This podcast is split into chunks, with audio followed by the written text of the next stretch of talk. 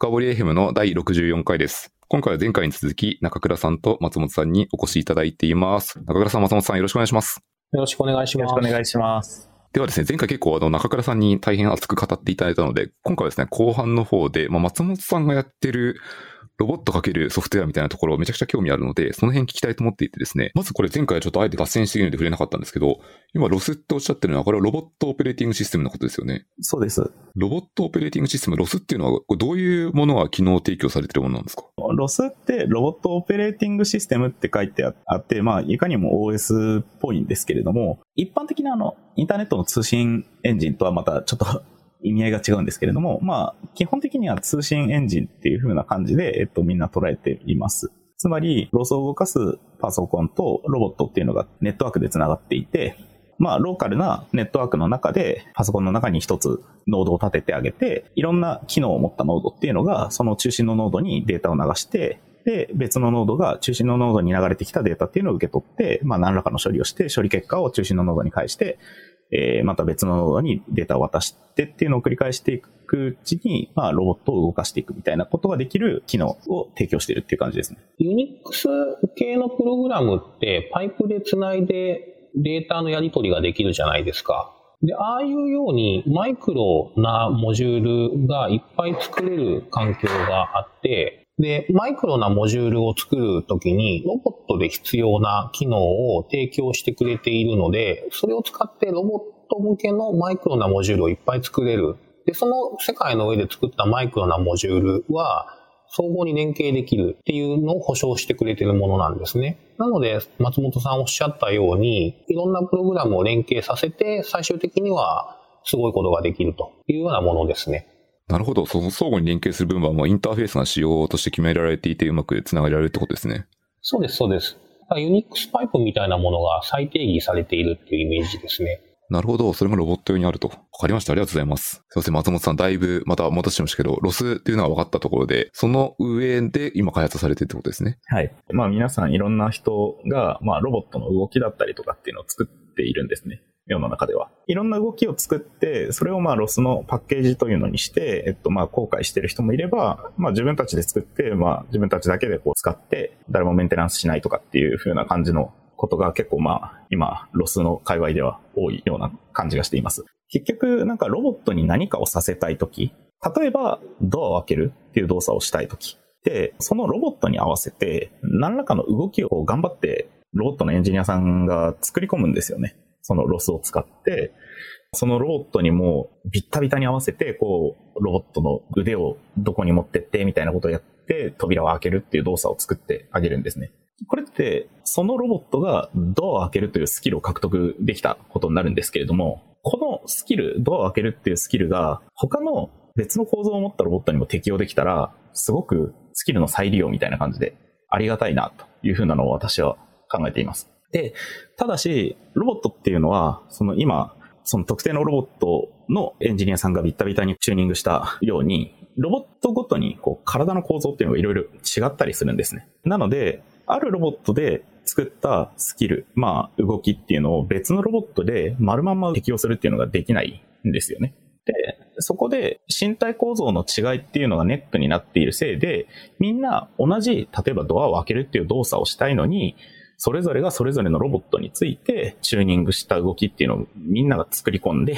頑張って動きを作ってあげるということをやってるんですね。で、この動作の作り込みって結構まあ大変なんですよね。なんていうかまあすごい苦労することが多いんですよ。なので、そこの誰かが作った動き、まああるいはあるロボットで作った動きっていうのから別の構造を持つロボットに同じような動きをしてくださいあるいはまあ同じようなじゃなくてもいいんですけど、同じく扉を開けるっていう結果をちゃんと出してくれるような動きをしてくださいっていう風な感じでスキルをトランスファーできたら、まあ、いろんなロボットで同じようなことができるかなっていう風なことを考えているという感じです。私と松本さん同じチームで働いているので、モチベーションって結構一緒なんですよね。前回私、通信エンジンを提供することで、テレプレゼンス業界を盛り上げていきたい、活性化させたいって話をしたんですけれども、松本さんがやってくださってるのも、根底同じモチベーションだと思っていて、例えば警備ロボットを作る人であっても、データセンターの見回りロボットを作る人であっても、ドアを開けるっていう動きは、実は両方が実装しなきゃいけないんですね。でも、いろんな会社さんに分かれて実装をやっていると、ドアを開けるっていう動きが何回も何回も車輪の再発明をするっていうことになりがちなんですよね。実は警備ロボットを作ってる人たちにとってドアを開けるなんていうのは別にメインでもないし自分たちの強みでもないからそんなにやりたくもないのに車輪の再発明をしないと製品として出せないというのが業界の歩みを遅くしている原因だと僕らは思ってます。で、松本さんはスキルの移植性を高めるための構造の違うロボットの間でスキルを移植できるようにするための枠組みを作ってくれているので、誰かが一回実装したものを移植できるようになる。そうすると、いろんなところで再発明していたリソースを本質的なところの開発に回せるようになるので、業界全体としての開発がものすごく高速化できるはずなんですよね。でそういうところをやってくださってるって私は認識してます。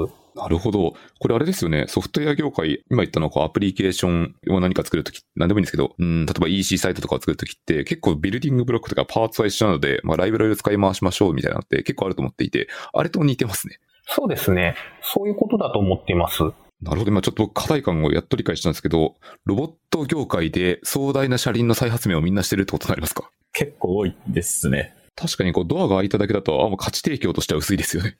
そうです、そうです。ただ、それを、まあなんかのライブラリみたいな感じとしてダウンロードしてきて、ただまあそれをまあ自分の使いたいコードの中にまあインクルードしてあげたら、そのスキルをそのまま使えますみたいな感じになれば、やっぱり今中倉さんが言ったみたいに開発スピードや、えっと、まあフォーカスする場所っていうのがちゃんとうまくこう調整しやすくなってくるかなっていうふうな感じですね。なるほどな。確かにこう、ドアを開けるっていうモジュールをインポートしてあげて、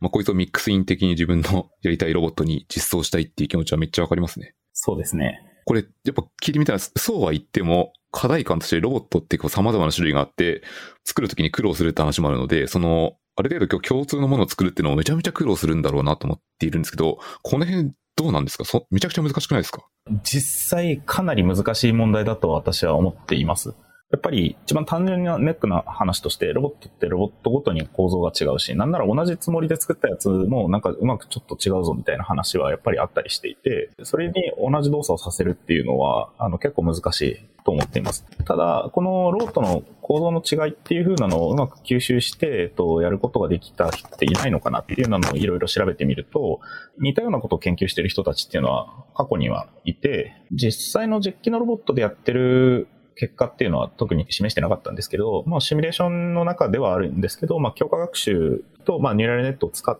て、身体構造の違うロボットに同じ結果を出力するようなタスクをやらせるっていうことをやった人はいらっしゃって、一応その人の論文なんか読んでみると、まあ、結構、できんことはないぞっていうふうな感じで書かれていたので、まあ、大丈夫なんだろうなという感じで考えています。今、松本さんが実装されてるのは、その ML 系のアプローチを使われてるんですか？いえ、私、その論文読んでた時に、えっ、ー、と、まあ、先ほど、まあ、強化学習と、えー、ニューラルネットを使ってというふうな話がをしたんですけれども、私がその論文では、ロボットの身体構造の違いっていうのを、こう、なんていうかな、厳密にある動作をやってくださいっていうのに対して、まあ、強化学習なので、まあ、何回もいろいろやって、その時の報酬が一番高くなるような時の動きだったりとか、えっと、その時に得られる、その過程で得られる情報っていうのを、タスク固有の、えっと、表現なのか、えっと、ロボットの構造固有の表現なのかっていう風なので、をデータを取得して、うまいこと身体構造が違うロボットでも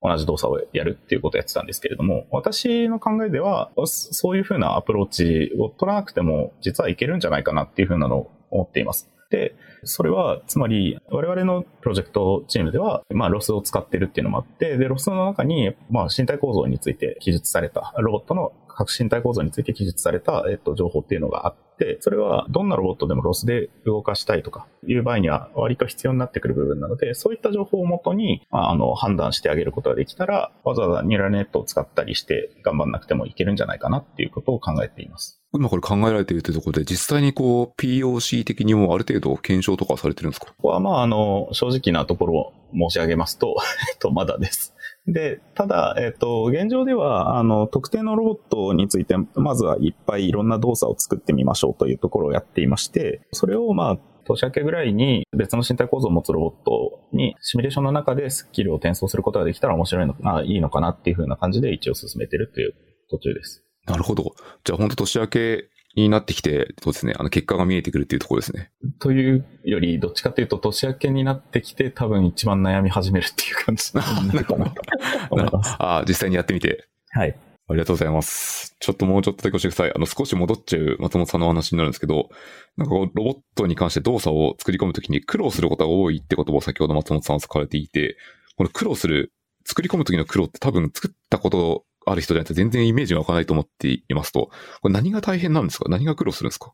えっとですね、ロボットが、例えば現実の何か物体に干渉を及ぼして何かこう、効果を得るような話でない場合は、ぶっちゃけそんなに大したことはないと私は思っています。一番辛いのは、その、周りの環境っていうのが、やっぱり、まあなんていうかな、人間が生活してる、研究してる空間の中にロボットはいるわけで、そいつが、この周りの環境っていうのをこう計測して、その情報を元に、えっ、と、動いてほしいんですよね。作ってる側の人間としては。ただやっぱり、単純な話で、まあ、あの、環境にはもちろんノイズがいっぱいありますし、うまく計測できませんとか、え計測が難しい対象ですっていうのもあれば、えっと、計測はできたんだけども、えっと、実際にじゃあこの計測された結果に対してロボットを動かしてみたら、若干計測結果と現実の空間には若干ズレがあって、効果を及ぼしたい場所には対象物はなかったみたいな話があったりして、そういったデータの扱い的な難しさっていうのもまず一つあります。で、えっと、もう一つは単純ではある話なんですけれども、何らかの動きをしたい。まあ、さっきのドアを開けるっていうのを例にとっても、えっと、そのドアを開けるっていう動きを作る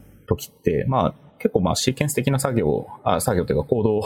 頑張っていろいろ書いたりするんですよね。で、この部分がまあ嫌いな人は多分相当嫌いなんです。私は知能的なことをやりたいんだ。なのに、あの、ドアを開けるなんていうこのシーケンス的な作業をコードに落とし込まないといけない。で、しかもコードに落とし込んだからといって、じゃあ、バッチリロボットは環境を認識して動いてくれるかっていうと全くそんなことはなくて、環境とのギャップとかっていうのを考えてあげる必要があると。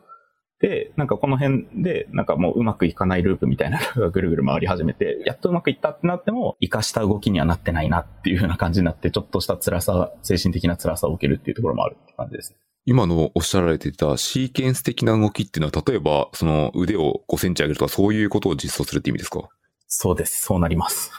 なるほど。確かに、欲しい状態までは結構 ステップがありますね。そうなんそうですね。例えば、ドアを開けるときって、まあ、対象あ、人間の動きっていうのを分解して考えると、まあドアの前に立ちます。で、ドアに腕がぶつからないように腕を上げて、ドアノブに手を伸ばします。で、ドアノブに手を伸ばして、その後、指がこう、かかるぐらい。あるいはまあドアノブに手が触れるまで手を下ろして、で、ドアノブをぶっ壊さないように、適切にドアノブの回転軸に合わせて手を回すわけですよね。で、その後、少し腕を前に押し出してあげたり、あるいは状態を少し曲げてあげたり、足を動かして、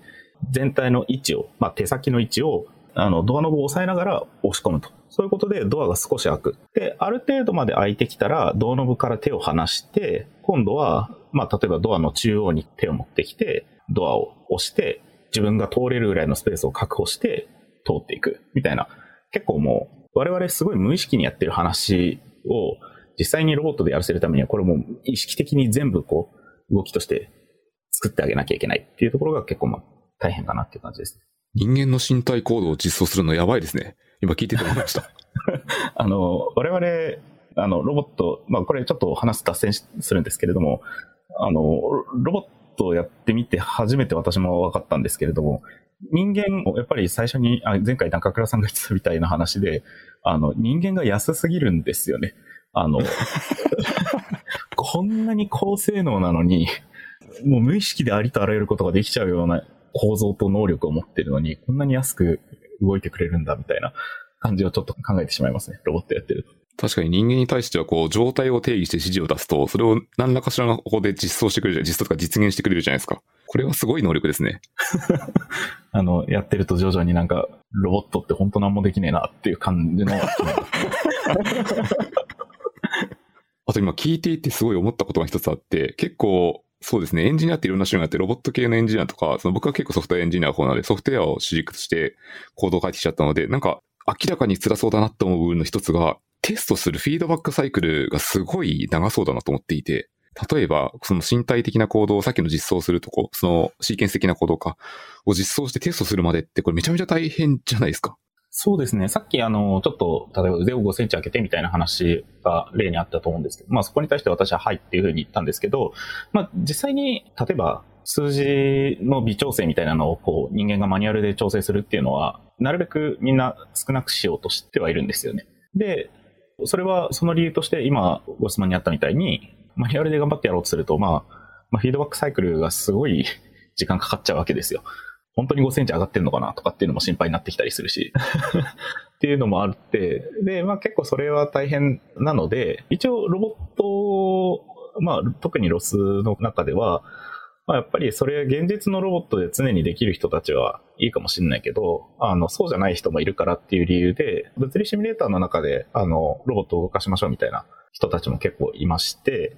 まずは、物理シミュレーターの世界でロボットを動かして作り込んだ動作っていうのがうまくシミュレーション環境で動いてるかどうかっていうのを確認してみて、で、現実で、えっと、同じような環境を用意してあげて、同じようにロボットが動いてくれるかっていうのを確認して、うまくいきましたよっていうのをやってあげることで、一応その実機がちゃんと動いてるかどうかみたいなのを逐一確認しなくていいみたいな感じで、まあ、微調整ではあるんですけど、フィードバックサイクル的なのは少し短くすることはできるっていう感じですね。なるほど。これちょっとこの盾を使ってしまうと怒られるかもしれないですけど、まあ、確かにこれソフトウェア、いわゆる L7 の世界の言葉であったとしても、結構実際に実機で動かすのめんどくさいものっていっぱいあるので、結構 Mock とか、何らかのこう、代替となるものでテストしちゃうコストって結構多いと思うんですよね。それに近いですね。それをこう、ロボットでも似たようなことやってるような印象を私は受けました。そうだと私も思います。やっぱり、なんていうか、あの、うまくまとまって説明ができてなくて、非常にもどかしい気持ちがしてるんですけれども、先ほどのそのロボットをちゃんと動かしたいという時にコードを書いて、例えば実際のロボットを動かして、その結果を見てうまくいってないからっていう風なのをやっていく過程の中で、完璧に動いてくれるロボットが存在すれば別にいいんですけど、大体のロボットってそうではないんですよね。やっているうちに、まあ何らかの理由で、例えば肩関節のモーターが一部あの死にかけていてとか、ギアの間になんかゴミが詰まっていて、本当は10センチ左腕を上げてほしいっていうふうに指示を出してるのに、9.8センチぐらいしか動いてないんだよね、みたいな話が出てきたりすると、今度はじゃあハードウェアの修正が必要で、みたいなことが出てくるので、やっぱりそういうことをやってると、たかだか同じ腕を10センチ上げるっていうふうなことをやりたいとしても、なんかすごい時間かかっちゃうと。それだったら、まあ少なくともコードの正確さを確認する。まあコードの正確さと、えっと、実際にそれでロボットがどういうふうに動くかっていうのを、動作を確認するっていうのを、まあ、ソフトウェア上でやってしまって、で、その後に少なくともここで動くよねっていうのが分かったので、じゃあ実機を動かしてみましょうっていうふうなのをやった方が、まあ多分一応少しは早く開発が進むっていう感じになるかなと思います。なるほど、ありがとうございます。この辺あれですね、本当にやったことがない人だと全然わかんなかったので、僕はまあ聞いていてめちゃめちゃ面白かったです。助かりました。ありがとうございます。というところで結構いい時間になってきたので、そろそろこの後編の収録を終わりにしたいと思っていて、最後にですね、あの前回と同じになっちゃっても構わないんですけど、何か松本さんの方から宣伝事項ってございますか？私自体は特にあの宣伝事項っていうのはないんですけれども、前回と被っちゃうんですが、我々 NTT コミュニケーションズでは2月にインターンを行います。で、その、えっと、インターン生を現在募集しております。ですので、えっと、ロボットをやりたい。あるいは、まあ、あの、プログラミングをするのが好きなんだけども、せっかくだからハードウェアが動く、えっと、環境でプログラミングをしたいとかっていう方がいらっしゃったらぜひ申し込んでいただけると嬉しいですと。でまた、あの、中途採用もやっておりますので、えっと、ぜひ気になる方は確認してみてくださいという感じですね。ありがとうございます。せっかくなので、じゃあちょっと追加で僕がアドリブレ質問1個しちゃうんですけど、松本さんに聞いてみます。チームをこう一言で表現するとどんな感じですか？プロフェッショナル集団です、これ。プロフェッショナル集団？なるほど。ちょっと格好つけましたね。すいません。えっと、まあ、プロフェッショナル集団というか、まあ、偶然かどうかわからないんですけれども、あの、多分世代なんですけど、えっと、私も中倉さんも実は広角機動隊が好きでしてね、スタンダーロンコンプレックスとは言うわけじゃないですけど、それぞれがそれぞれで、まあ、あの、得意分野っていうのをみんな持っているんですね。3人、今、チームメンバー、開発メンバー3人いて、それぞれが得意な分野っていうのを持っていて、それぞれが、あの、その分野ではもう、私はこれはしっかりできますっていうものがちゃんと成果として出てくるような環境にあるので、まあ、プロフェッショナルかなっていう感じで私は見ています。なるほど。今あれですね。みんなきっと荒牧課長のことを思い描きながら聞いてたんじゃないかなと思います。はい、ありがとうございます。ということで、えっと、じゃあ、えっと、私の方の宣伝も2つほどさせてください。えっと、このポッドキャストはまず、ハッシュの深掘りでフィードバックを募集しています。皆様何かありましたら、ツイッターの方まで今日のエピソードについて感想などあればよろしくお願いします。というのと、もう一個は、ちょっと別の宣伝で、今ですね、ジャパンポッドキャストアワードというものがあってですね、これに皆さんが投票ができる期間が1月の14日ぐらいまであります。で、せっかくなので、えっと、深掘り FM の方もこれにエントリーしてみたいなと思っていて、もし、あの、ポッドキャスト聞いて面白かったなと思ったらですね、多選というか投票できるようになってますので、あの、皆様の清き一票をいただけると大変ありがたいです。よろしくお願いします。というところで、えっと、2回にわたって、これで前編後編ですね、収録を終わりにしたいと思います。中倉さん、松本さん、2回、こう、2つともですね、収録に参加いただいて大変ありがとうございました。ありがとうございました。ありがとうございました。